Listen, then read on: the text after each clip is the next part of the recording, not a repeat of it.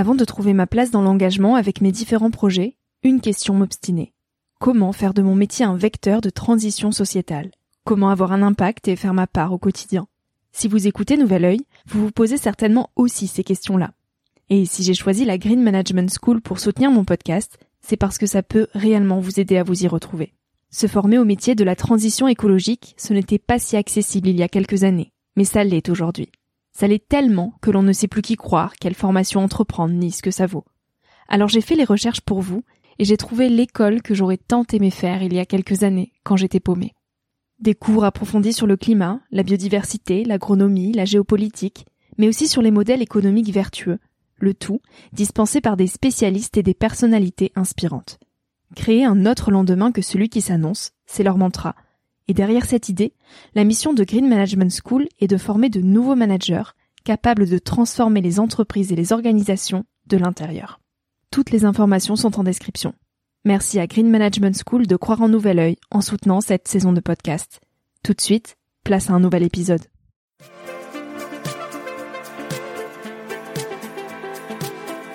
Salut à tous, je suis Victoria Guillaumont, j'ai 22 ans, et je vous souhaite la bienvenue sur Nouvel Oeil. J'avais envie de partager quelques prises de recul à un âge où l'on se cherche, où l'on construit son chemin, dans un monde de plus en plus incertain. Un monde où les réseaux sociaux sont omniprésents, où les informations viennent dans tous les sens, et où trouver sa place est souvent une belle épreuve du combattant. Alors je pars à la rencontre de personnalités et de personnes inspirantes qui se sont posées il y a quelques années les questions que nous, on se pose aujourd'hui. Ces personnes qui de près ou de loin ont rêvé, ont osé, ont expérimenté et qui ont de jolis messages à nous transmettre pour nous aider à avancer d'un pied plus sûr dans la vie. Parce que tous, on a besoin de conseils, d'inspiration et de vagues d'espoir auxquelles se raccrocher.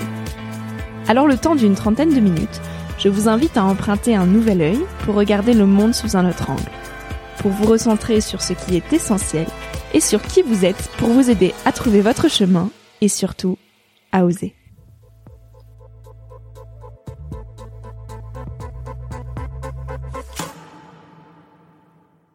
Le bonheur, déjà, le bonheur, c'est pas tout le temps, toutes les minutes de. Il faut pas, je pense qu'il faut pas se mettre la pression avec le fait d'être heureux euh, toutes les minutes de toute la journée. Je pense que le bonheur, c'est euh, d'arriver à être, d'être un peu en, soi, en paix avec soi-même, d'être un peu serein. Donc j'imagine que c'est une, une quête perpétuelle, c'est un travail euh, permanent. La vie de tous les jours est une source intarissable pour nourrir imagination, rêves et projets.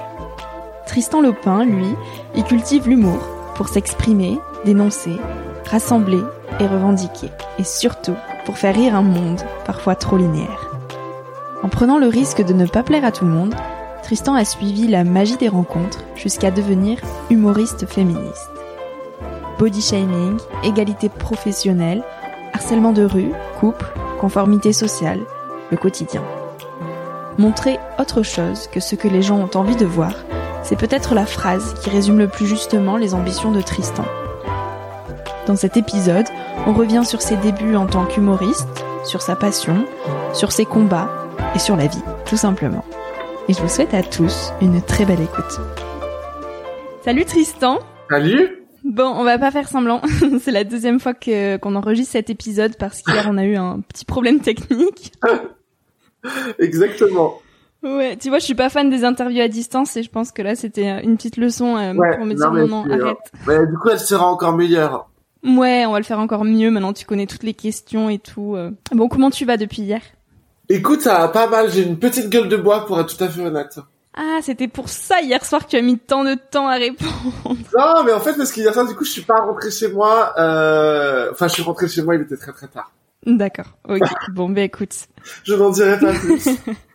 En tout cas, je suis ravie de pouvoir refaire ça avec toi aujourd'hui. Euh, alors, pour te présenter brièvement, tu fais rire les gens et l'humour est au centre de ta vie. Alors, j'aimerais que tu commences par nous raconter euh, eh bien ton histoire avec l'humour. Est-ce que euh, déjà petit, tu étais cette personne qui faisait rire tout le monde, ou euh, est-ce que ce côté comique, euh, bah, c'était pas du tout présent chez toi et ça arrivait plus tard? Euh, alors euh, non, moi quand j'étais petit, j'étais quelqu'un de très introverti.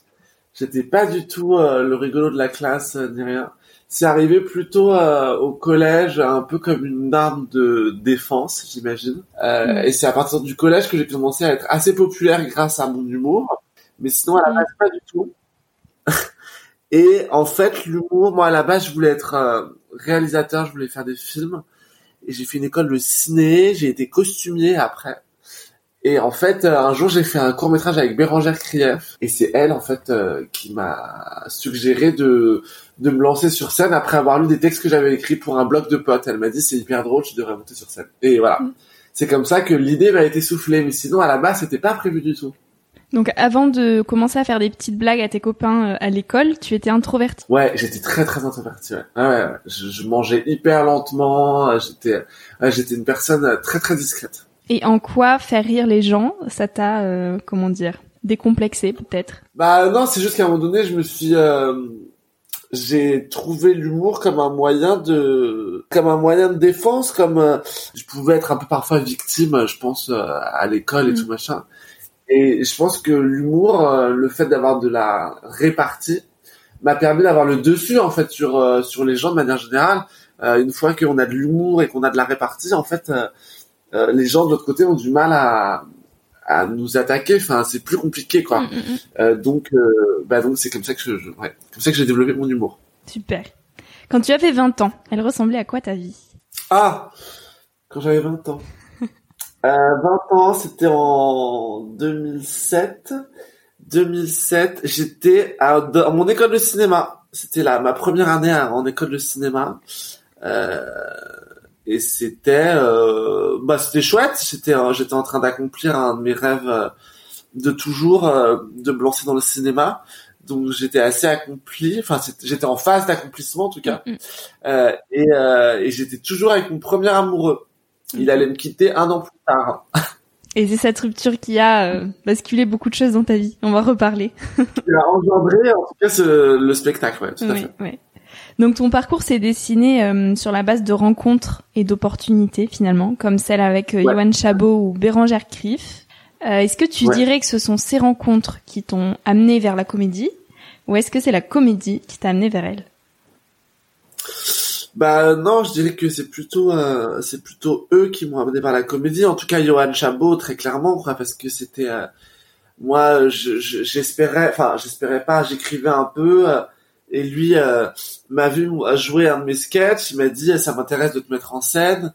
Et euh, et au début, moi, ça me paraissait être un projet tellement énorme, un truc tellement improbable de monter un spectacle que moi, j'y croyais pas spécialement. Et lui, il croyait tellement, il était tellement persuadé que j'avais quelque chose que euh, c'est grâce euh, au fait euh, à sa force à lui en fait et, et au fait qu'il m'ait poussé autant que je me suis lancé là-dedans quoi. À la base sinon euh, non j'y serais peut-être pas allé hein.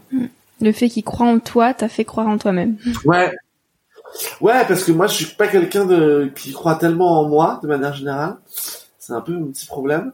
Et euh, et lui il croyait tellement euh, quand on, on nous pousse et que quelqu'un croit autant en, en nous euh, je- on a envie de leur faire confiance quoi et j'ai eu raison je crois Oui, je crois aussi. Et même aujourd'hui, avec euh, ben, tout le succès, on peut dire que c'est un succès que tu as eu. Tu t'as toujours pas confiance en toi et, et tu doutes encore? Ah ouais, je doute vachement, ouais. Je, j'ai un peu ce syndrome de l'imposteur, de, de pas vraiment me sentir légitime de, des choses qui m'arrivent ou quoi. Et en même temps, je me dis, c'est, c'est très handicapant à plein de niveaux.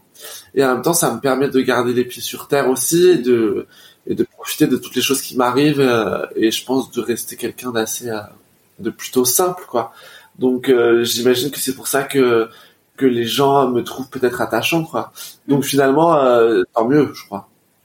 Et sur scène, tu crois que tu montres cette vulnérabilité ou est-ce qu'au contraire, tu la laisses un petit peu de côté et puis tu te dis, ok, là, euh, je me montre confiant, je me montre euh, bien dans Bah. mes baskets, sûr de moi ou... Bah, je pense que de toute façon, pour monter sur scène, il faut, euh, on dégage forcément une forme de, de confiance en soi parce que euh, pour arriver à monter sur scène, il faut quand même se, don- se donner les moyens, enfin en tout cas se surpasser un peu. Mais euh, je pense qu'il y a un mélange des deux, c'est-à-dire que j'arrive avec une forme d'assurance parce que oui, je pense que je prends de la place, que que je m'impose, mais je m'impose parce que euh, j'ai j'ai eu du mal à le faire dans la vie euh, à plein de niveaux, mais euh, mais du coup, je pense que tout au long du spectacle, on s'aperçoit aussi à, à d'autres moments euh, que je que je peux être assez vulnérable. Enfin, je laisse transparaître ça aussi. J'espère, c'est un peu le but. Mm. Donc, euh, j'espère que ça marche. Tout s'est très vite enchaîné pour toi après euh, ces fameuses rencontres avec euh, Johan Chabot et Bérangère Krief. Et en 2017, tu as réalisé ton propre spectacle sur le thème de la dépendance affective. pourquoi tu as choisi ce sujet? J'ai choisi ce sujet parce que j'avais écrit beaucoup de textes assez tristes après ma rupture amoureuse et que j'ai transformé parce qu'en fait je me suis dit mais moi quand euh, mon premier amour m'a quitté j'avais tellement le, sentiment d'être euh, seul dans cette euh, tristesse dans cette solitude que personne pouvait comprendre ce que je ressentais etc que que je me suis dit putain quand j'ai quand j'ai quand je me suis aperçu qu'en fait on était très très nombreux quasiment tout le monde à avoir vécu ce sentiment d'avoir traversé une, une rupture amoureuse je me suis dit mais il faut absolument Enfin, moi, j'aurais adoré avoir un espèce de support, un spectacle mm. euh, auquel me raccrocher dans ces moments-là pour me rassurer. Et je me suis dit, mais j'ai hyper envie d'écrire quelque chose qui pourrait euh, servir à, à des gens qui traversent euh, cette période-là à, à, ce moment-là de leur vie, quoi, pour les rassurer, ouais. Et alors, qu'est-ce qu'elle t'a appris cette rupture amoureuse sur toi, sur toi personnellement? Sur moi personnellement, elle m'a appris à bah déjà, elle m'a permis de devenir qui je suis aujourd'hui parce que je pense que ça m'a, ça a développé ma confiance en moi mm. très clairement parce qu'il y a un moment donné où du coup on peut faire confiance qu'à soi pour aller bien. Enfin, je me souviens de moments et même encore aujourd'hui euh, pour des histoires d'amour un peu compliquées euh, où on se dit mais euh, en fait là si je veux que ma journée se passe correctement, il y a une seule personne qui qui peut faire en sorte que ça se passe correctement, c'est moi en fait. Mm, mm. Donc donc ça a développé ça, ça a développé bah, mon caractère, je pense mon envie de de me surpasser parce que grâce à enfin je pense que j'étais tellement dans le mal que d'un coup euh, je me suis dit euh, en fait soit tu sombres soit euh, soit t'essaies de de sortir la tête de l'eau donc bah j'ai décidé de sortir la tête de l'eau quoi. Hmm. Et tu as eu d'autres ruptures amoureuses après celle-là? Ah ouais, moi j'en ai j'en ai pas eu beaucoup parce que j'ai eu j'ai eu beaucoup d'histoires très longues donc hmm. Tu les as vécues différemment? Je les ai vécues différemment. Évidemment, la première, je pense, c'est toujours. Euh... C'est pas qu'elles sont moins tristes, c'est qu'elles sont. Euh... Bah, on connaît déjà un peu. C'est comme les enfants qui tombent. La première fois qu'ils tombent, c'est toujours plus impressionnant que la deuxième.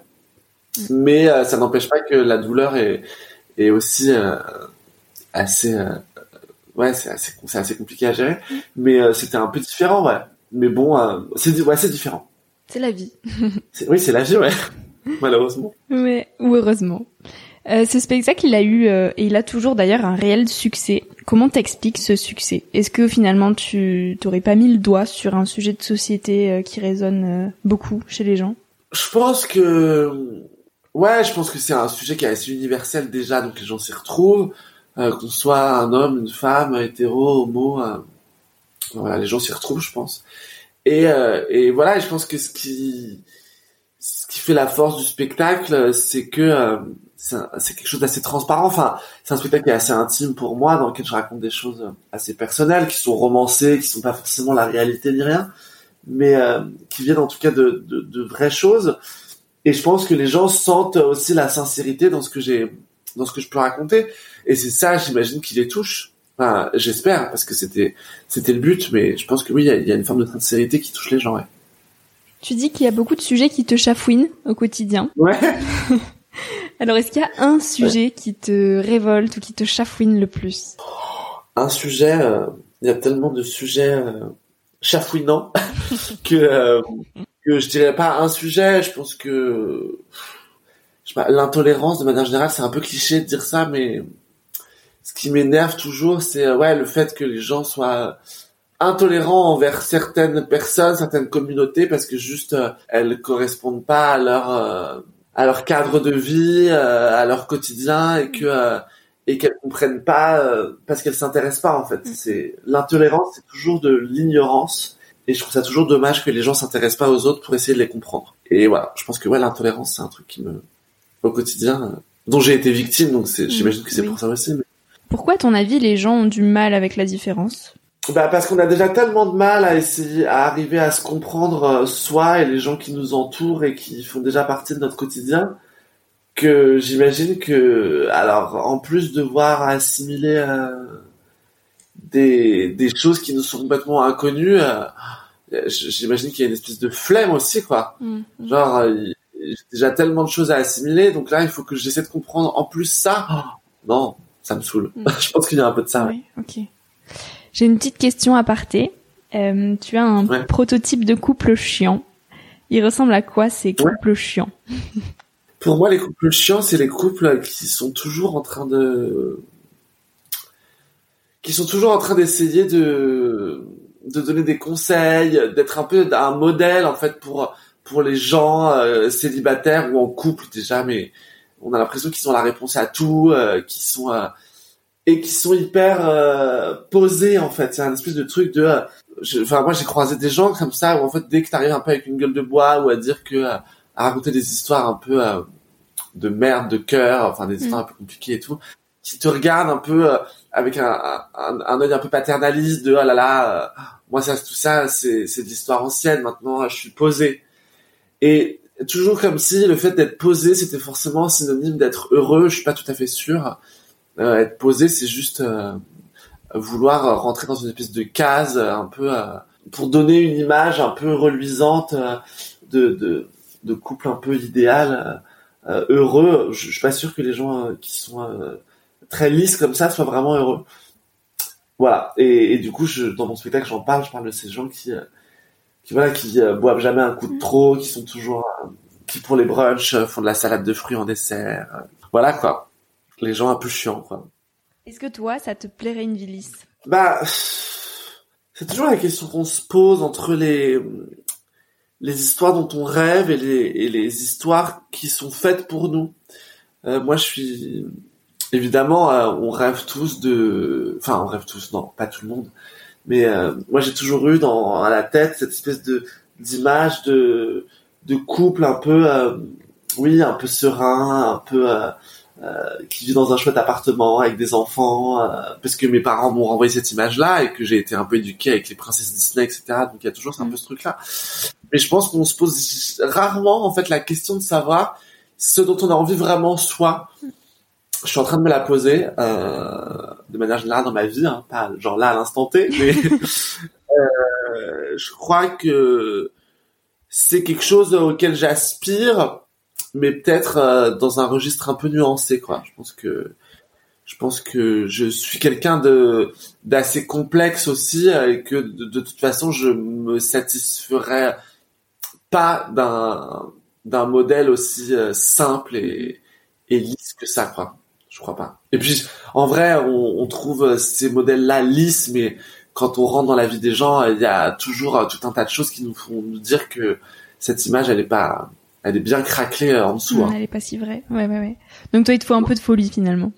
Ouais, mais à tout le monde, je crois. Je, je, c'est juste qu'il faut, il faut se l'accorder. On te demande souvent pourquoi tu es féministe. Euh, alors pourquoi c'est un sujet qui te tient tant à cœur? Euh, c'est un sujet qui me tient à cœur parce que le féminin, enfin, parce que moi j'ai été victime évidemment de discrimination de par euh, ma sexualité et et que je trouve qu'on vit encore dans un dans une société où euh, où il y a beaucoup de discrimination.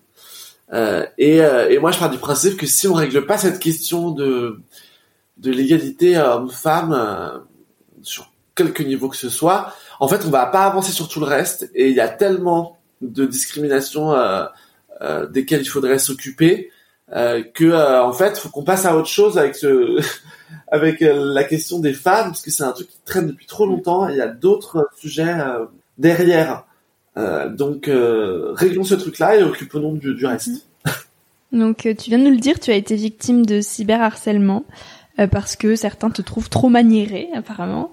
Comment tu as géré ces critiques? Surtout que, ben, comme tu nous le disais, tu as peu confiance en toi et tu prêtes une attention quand même particulière au regard des autres. Donc j'imagine que ça a pas dû être facile.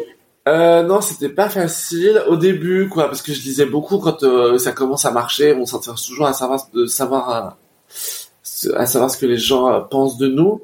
Euh, maintenant, je regarde plus les commentaires parce que déjà, j'essaie de prendre de la distance avec euh, les réseaux sociaux, etc. Mm. Euh, donc, oui, évidemment, c'est compliqué. Et en même temps, bah voilà, ça fait partie du jeu, malheureusement. On, on s'y attend pas. quand on commence à faire ça, et en fait, une fois que ça commence à marcher, qu'on commence à être un peu connu, bah, ces trucs-là tombent et on dit toujours bah tu l'as voulu, tu l'as eu. Mm.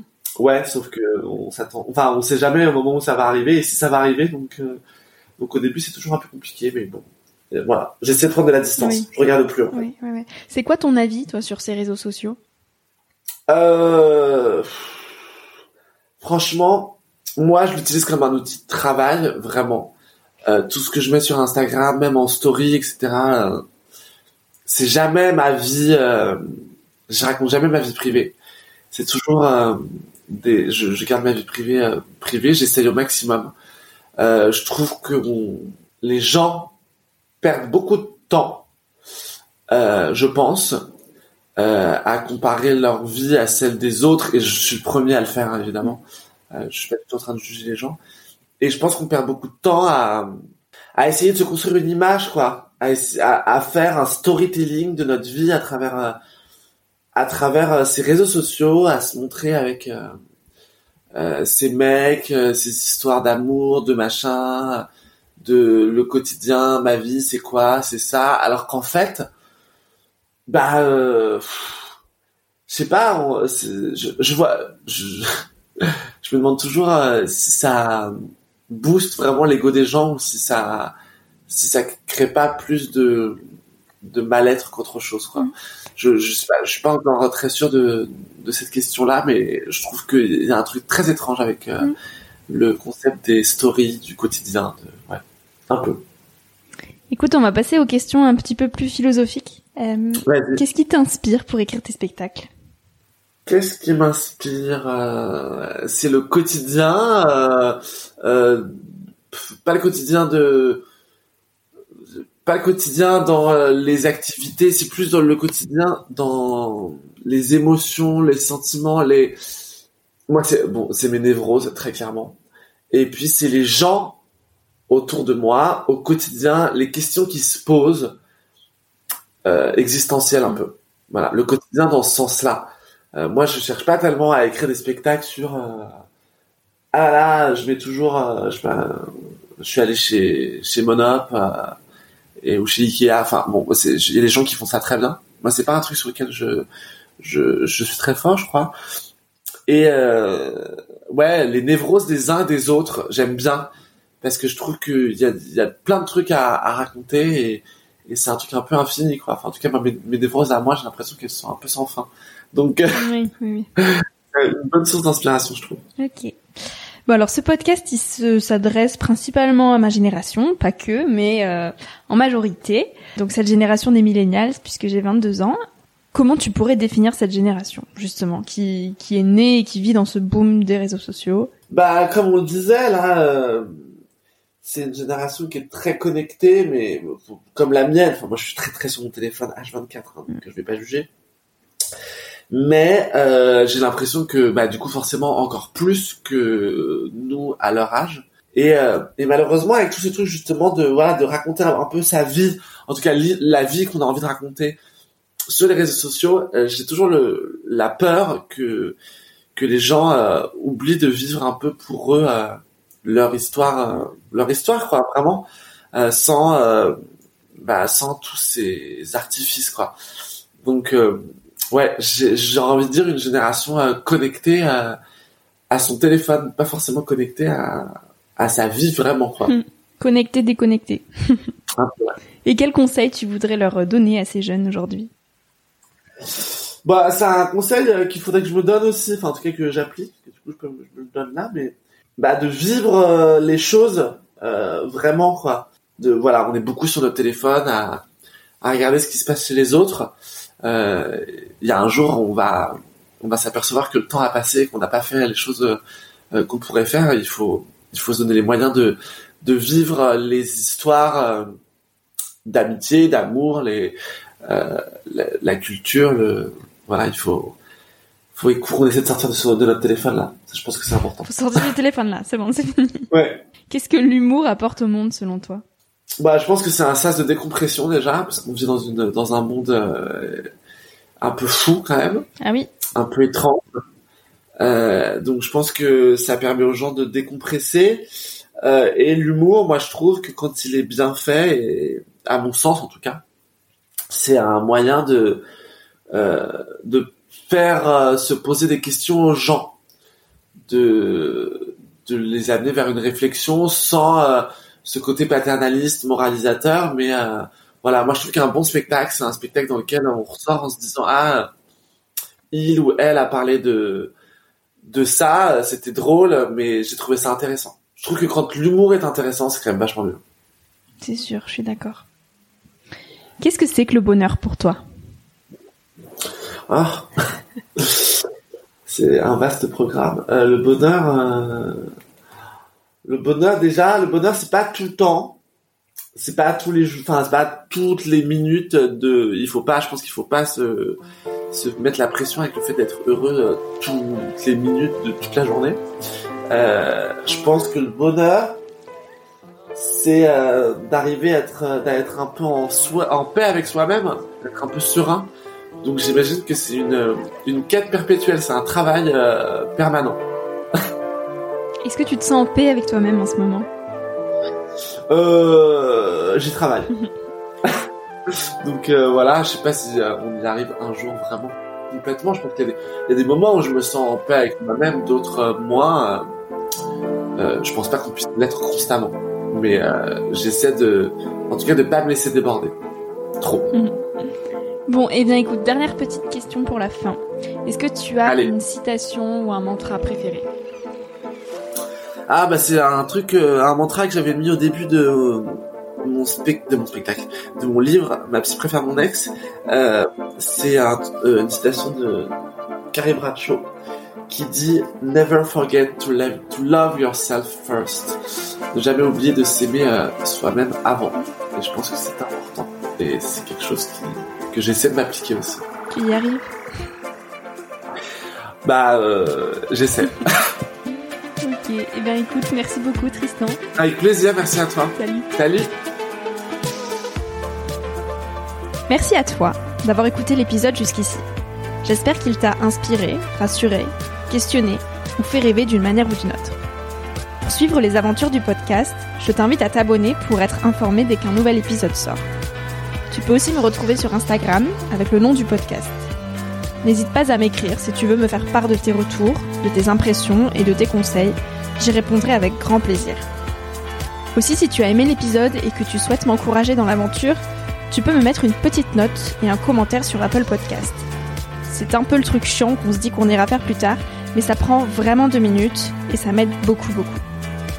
Je te dis à très bientôt pour un tout nouvel épisode. En attendant, savons la vie comme il se doit et fais des choses folles.